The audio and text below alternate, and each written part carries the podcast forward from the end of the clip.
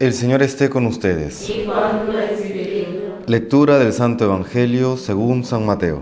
Gloria a ti, Señor. En aquel tiempo Jesús propuso otra parábola a la gente.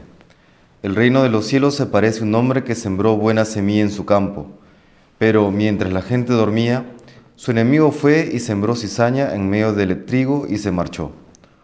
Cuando empezaba a verdear y se formaba la espiga, apareció también la cizaña. Entonces fueron los criados a decirle al amo, Señor, ¿no sembraste buena semilla en tu campo? ¿De dónde sale la cizaña? Él les dijo, un enemigo lo ha hecho. Los criados le preguntaron, ¿quieres que vayamos a arrancarla? Pero él les respondió, no, que al arrancar la cizaña podríais arrancar también el trigo. Dejadlos crecer juntos hasta la siega. Y cuando llegue la siega, diré a los segadores, arrancad primero la cizaña y atadla en gavillas para quemarla, y el trigo almacenadlo en mi granero. Palabra del Señor.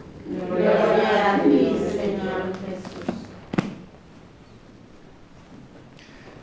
Escuchamos una nueva parábola del Señor, ahora esta conocida parábola del trigo y de la cizaña. Y podemos sacar algunas enseñanzas respecto de esta.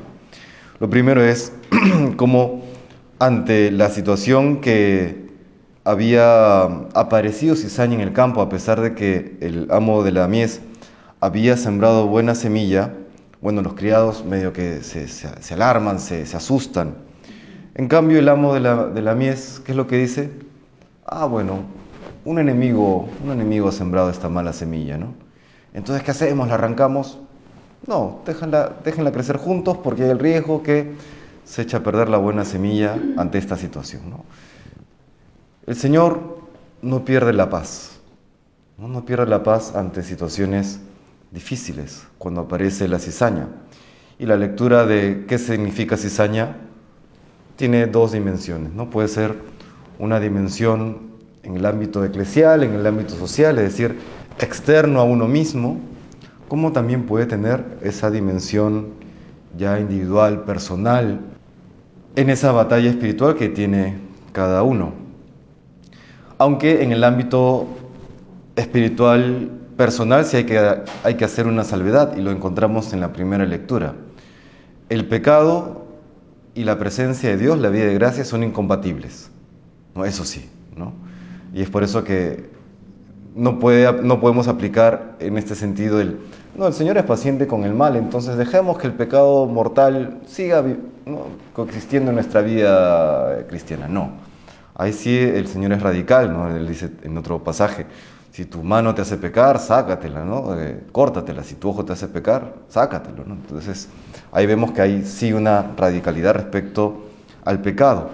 Pero al mismo tiempo hay una paciencia, una paciencia salvífica, ¿no? tanto en temas externos que no podemos controlar, como también en aquellas imperfecciones o debilidades propias que uno tiene, ¿no? y que a veces por más que uno se esfuerce, nos vemos insuficientes, incapaces de superarlo, ¿no? ahí el Señor es paciente. ¿no? Nos dice, ten paciencia, ¿no? esa paciencia que yo tengo, porque yo sé lo que hago y si dejo crecer el trigo y la cizaña juntos, que ambas se parecen, de hecho, ¿no? Eh, el trigo y la cizaña físicamente se parecen, que si yo dejo a ambas crecer juntos es porque hay un bien detrás de todo esto. ¿no? Como todo, como todo en la providencia divina, siempre hay un bien detrás.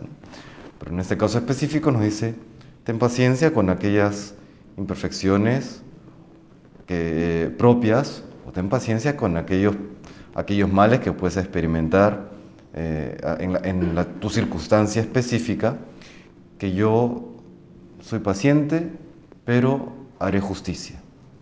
Dado el momento de la siega, pues entonces yo intervendré, separaré el trigo de la cizaña, la cizaña será quemada y el trigo irá a mi granero, irá a mi casa, irá a vivir en mi presencia.